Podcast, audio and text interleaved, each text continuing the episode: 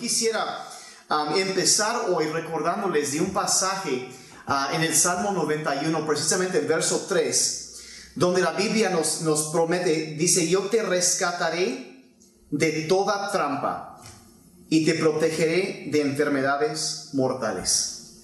Otra vez, Dios te rescatará de toda trampa y te protegerá de enfermedades mortales. Y nos habla este pasaje de, la protección de Dios, nos promete y específicamente lo aplica en cuando hay un riesgo de alguna enfermedad y, promete que Dios va a estar ahí para guardarnos y para cuidarnos. Pero aunque se nos promete eso, también hay al mismo tiempo una advertencia muy interesante en el libro de Hebreos capítulo 4, verso 2. Y dice, porque la, la buena nueva se nos ha anunciado a nosotros lo mismo que a ellos. Pero de nada les sirvió a ellos el oír esta palabra porque cuando la oyeron no la acompañaron con fe. Y realmente es asombroso ese texto porque nos está diciendo que hay personas que han recibido promesa de Dios, pero que no, no les sirvió de nada.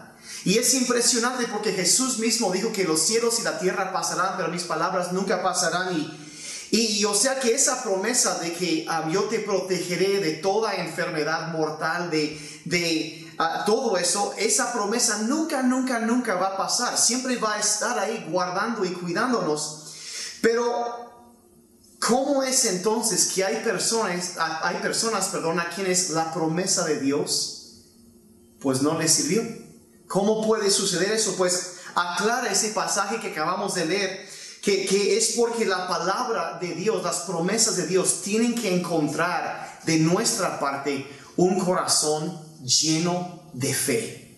Esa es la diferencia y, y, y se nos dice que únicamente viene esa fe por el oír y oír la palabra de Dios. Y cuando yo veo todas las cosas que están pasando, oigo las recomendaciones que las autoridades en tantos lugares nos están dando, que nos quedemos en casa, de aislarnos. Yo creo que detrás de todo eso hay algo que Dios nos quiere hablar y nos está dando al mejor regresando a un descanso que la Biblia llama el sábado o el Shabbat como uno lo conoce. Era un tiempo para dejar todo lo demás y volver a conectarse con Dios, de meterse en su palabra y llenarse de su presencia. Y yo creo que no debemos ver todo esto que está pasando como la oportunidad de quedarnos y ver Netflix por 20 horas al día o algo así, sino ah, o pasarla en telenovelas o videojuegos, que no está mal, pero hay que tener las prioridades en orden. Y yo creo que sobre todo lo que hay que hacer en estos tiempos es, es sí regresar a las, a las cosas, las prioridades más importantes de, de, conectarnos con los seres amados, pero sobre todo conectarnos con Dios, estudiando, leyendo su palabra. El, el ángel Gabriel cuando se presentó a María le dijo lo siguiente, lo siguiente en Lucas 1.37. Dice, porque para Dios no hay nada imposible. Y hay, eh, hay otra, otra versión que lo explica así, dice, pues la palabra de Dios nunca dejará de cumplirse. O sea que nunca deja de, de, ser una realidad la promesa de la protección de Dios y su promesa de protección es eterna, pero tiene que encontrar en nosotros el corazón que cree, un corazón lleno de fe, un corazón que, que desarrolla y crece en esa fe. ¿Y cómo viene esa fe? De nuevo, viene por el oír y el oír y el oír y el oír y el oír la palabra de Dios. Así que yo, yo creo que necesitamos pasar tiempo de calidad en la escritura, en la Biblia y pedir que Dios nos, nos hable a través de su Espíritu Santo, que nos ilumine y que nos, que nos enseñe los tesoros que hay en su palabra. en este tiempo y para este tiempo, porque van a haber promesas que van a salir de la palabra que te van a alimentar y te van a fortalecer. Y una, una de las verdades centrales, creo yo, las más grandes de la Biblia es el concepto de regresar a casa. Y, ha sido interesante ver en esos días cómo a través ah, de nuestras autoridades en, tantos lugares alrededor del mundo que se nos ha estado llamando a regresar, a quedarnos en casa. Y, a regresar a eso. Y, es, la Biblia habla mucho de eso. Hay una historia que Jesús mismo contó acerca de un joven que se había alejado de la casa. Y a lo mejor lo conoces bien, pero, pero la historia es que este muchacho como que no estaba muy contento en donde estaba, así que le pidió a su papá, ahora sí que su tajada de la herencia, ¿no? Y su papá le dio su herencia y el muchacho poco tiempo después agarra y se va a un país, un lugar lejano y, y pues básicamente se estrampó. Y, empezó a gastar en, toda clase de, de, vaya, de vicios, de toda clase de cosas. Y, terminó y mucha gente se acercó a él y pensó que todo iba bien, pero en un momento se le acabó el dinero y después hubo hambre en ese país y empezó a haber problemas y él pues tocó fondo y no tenía ni para comer, entonces consiguió un trabajo con una persona y con un granjero y cuidando sus cerdos y llegó a, tener tanta hambre que él veía la, basura que estaban comiendo los cerdos y eso le daba, se le antojaba. Y, pero un momento él, él, recapituló y se dio cuenta, dice, hasta los trabajadores, los, los, los criados en la casa de mi papá, sus empleados comen mejor que yo. Así que, ¿qué estoy haciendo aquí? La Biblia dice que él volvió en sí, recapituló, dice una versión, y regresó a, la casa de, su papá, caminó lejos y la Biblia dice que viéndolo desde lejos, o sea que su papá lo estaba esperando, lo vio desde lejos y corrió hacia él y lo abrazó y le dio la bienvenida otra vez en la casa. Y la historia, eh, más allá del significado de, que, que puede tener para una familia, cuando una persona deja a su familia y va, sino que está hablando todavía más allá detrás de eso del amor de Dios el Padre para cada uno de nosotros. Nos habla de cómo es que cada uno de nosotros, tú y yo lo hemos hecho. En algún momento nos alejamos um, de, lo que era seguro, donde debíamos estar y, hacemos lo que no debemos estar, pero un momento nos damos cuenta de eso.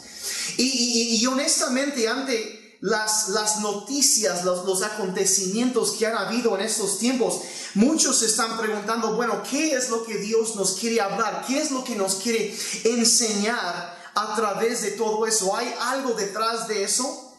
Y, yo la verdad creo en primer lugar que queda muy claro que estos problemas, este virus, el coronavirus, todo esto que ha estado pasando, no es algo que Dios mandó, pero Dios se aprovecha o usa esas situaciones para hacernos recapitular. No es de que la maldad viene de parte de Dios, no, no, la maldad existe. Habrá un momento en donde la maldad desaparecerá, pero mientras tanto la Biblia misma dice que vivimos en un mundo que gime, que está sufriendo, que existe lamentablemente maldad y no es la voluntad de Dios, pero Dios no es falto de poder para aún tomar la maldad y usar eso para producir algo bueno. Es por eso que se nos dice en el libro de Romanos que, que todas las cosas ayudan a bien para los que aman a Dios y han sido llamados conforme a su propósito. Y entonces vemos que Dios, aunque no causa esos problemas, Él muchas veces se avala de eso para captar nuestra atención. Y si hay algo que yo he visto en estos días es cómo las personas están empezando a voltear los ojos a Dios y darse cuenta de que a lo mejor como ese muchacho que todo lo hemos hecho, corremos tras algo más que pensamos que nos va a hacer felices, pero a la mera hora, como Jesús dijo, el que bebiere de esas aguas volverá a tener sed. Hay tantas cosas que hemos buscado y nos hemos cansado y hemos gastado nuestras vidas tratando de lograr, de alcanzar algo, cuando todo el tiempo lo que Dios está diciendo, sabes que hijo, hija, lo que necesitas no es cansarte y gastar tu vida tratando de amontonar riquezas, tratando de esto, porque la verdad a veces empezamos a darnos cuenta que hemos nos hemos apartado del lugar en donde tenemos que estar. No solo relacionalmente con nuestra familia y, y a lo mejor hemos permitido muchas veces que, que la codicia y el, el, deseo por bienes materiales ha llegado a consumirnos tanto que, que nos la pasamos buscando algo, un coche más grande, una televisión más grande, algo, una casa más grande, pero luego estamos trabajando tanto que no podemos disfrutar lo que ya tenemos. Y en todo esto Dios está diciendo, sabes que tenemos que regresar a la prioridad, regresar a casa con una familia, valorar lo que tienes con tu matrimonio, con tus hijos, con tus papás, con tu familia extendida. Pero más allá aún de todo eso que es tan bueno y hace tanta falta unirnos más, es también regresar a los brazos del Padre Celestial, de regresar a Él. Y, y hemos buscado felicidad y satisfacción en tantas cosas, pero nos han dejado vacíos y en bancarrota, quizá no económicamente, pero sí emocionalmente, relacionalmente, ah, espiritualmente, en nuestras relaciones hemos estado en bancarrota y nos está diciendo, ¿sabes qué? Pensamos que todo iba a traer felicidad, pero, pero en el fondo sabemos que hay algo mejor. Y es impresionante cómo las prioridades de tanta gente, tantas culturas enteras se han vuelto tan confusas y no están seguros. Y yo creo que todo esto, la verdad, nos ayuda a traer una mayor claridad que de pronto nos damos cuenta que el control que pensábamos que teníamos se nos fue. Ahora hay un enemigo casi invisible que nos tiene preocupado a muchos y qué va a pasar. A lo mejor no tengo tanto control como lo que yo pensé que tenía. Y, nos damos cuenta de que de pronto eso es algo que ya no puedo escoger mis circunstancias, no puedo controlar y escoger lo que sucede alrededor de mí. Pero también nos damos cuenta que en medio de esas circunstancias sí podemos escoger cómo vamos a responder. Podemos escoger eso. Nos, nos, obliga a examinar nuestras prioridades, a, bajar la velocidad y, y entender que a lo mejor es preferible la tranquilidad y el amor que la abundancia de bienes materiales. De regresar a lo que realmente importa. Y empezamos a entender que a veces menos realmente sí es más. Cuando las prioridades toman su, su orden correcto, empezamos a ver cómo toda nuestra vida empieza a ordenarse. Y yo la verdad creo que el, llamado de parte de, de, las autoridades que debemos acatar lo que dicen porque nos están, eh, están siguiendo las indicaciones de expertos a nivel mundial de cómo contener y minimizar el impacto de esta situación. Pero yo creo que a través de ellos Dios nos está hablando de regresen, quédense con lo que importa, regresa, aterrízate, quédate. Y yo creo que Dios nos está diciendo lo mismo que regresemos a casa que regresemos a casa. Y una de las cosas que me ha, se, me ha hecho absolutamente fascinante en las últimas semanas, a lo mejor lo has visto en las noticias, como en lugares como Venecia, de repente en lugares donde se veía contaminación, de repente empieza a limpiarse. Donde se ve otra vez en ciudades en en China, en otros lugares donde había tanta contaminación, donde se ha limpiado, el aire se está limpiando y, y cómo los animales están saliendo y cómo llegando a donde antes estaban y, vemos cómo la, la, tierra inmediatamente empieza cuando quitamos todo este, eh, tanta actividad y, y eliminamos cosas que a lo mejor muchas veces no son tan necesarias, eliminamos, regresamos a lo básico, la tierra misma empieza a sanarse. Y yo me pregunto, la pregunta que ha estado así en mi corazón es que no, no, no será que dentro de nosotros cuando se elimina el ruido y el ajetreo y tanta actividad y eliminamos cosas que no son tan importantes, eh, será que regresa una quietud y una tranquilidad a nuestro alma también, de la misma manera que esa creación de Dios se está limpiando. ¿Será que esta creación de Dios también, al, regresar a los brazos del Señor, al regresar a tomar ese descanso como el sábado y, y reunirnos con la familia y, y tener, como se ha dicho, un altar de oración, de adoración en nuestras casas, que es lo que estamos haciendo ahorita en todo, todos lugares nos estamos uniendo ahorita por este medio para buscar a Dios y animar. ¿Será que lo que Dios quiere es, es, es tener un tiempo de reflexión, de bajar el ritmo y, y no solo dejar que el mundo vaya sanando, sino que nosotros por dentro nos vayamos limpiando y sanando también del desgaste causado por tanta actividad? Quizá lo que Dios nos quiere decir es, ¿sabes qué? A veces no, no hay que esforzarte en hacer algo, simplemente hay que ser y descansar en el amor, la aceptación de Dios y detenernos para oler las flores, oler. Yo durante mucho tiempo aquí cerca de mi casa hay mucha actividad y durante mucho tiempo por el tráfico no se oía nada, pero hoy en la mañana estaba yo con las ventanas abiertas y escuché como los pájaros empezaban a cantar, algo que yo no había escuchado quizá en años. Y siento que hay una canción que empieza a brotar dentro de nosotros, una alegría, algo que Dios empieza a hacer. Pero a veces hay tanto ruido que no podemos oír la voz de Dios. Y entonces yo creo que en lugar de resistirnos a la quietud, deberíamos abrazar la quietud y permitir que la paz de Dios venga a nuestras vidas. Y es eh, regresando, como decía, bueno, ¿cómo somos purificados? ¿Cómo viene esa paz de Dios? ¿Cómo es que e, esa promesa de paz, de protección, cómo puedo abrazar eso? Él regresando lo mismo en la palabra de Dios. Dice que es como agua que nos limpia, que nos purifica. Y, y, y ¿qué, nos dice? Regresemos a Dios, regresemos al Padre Celestial.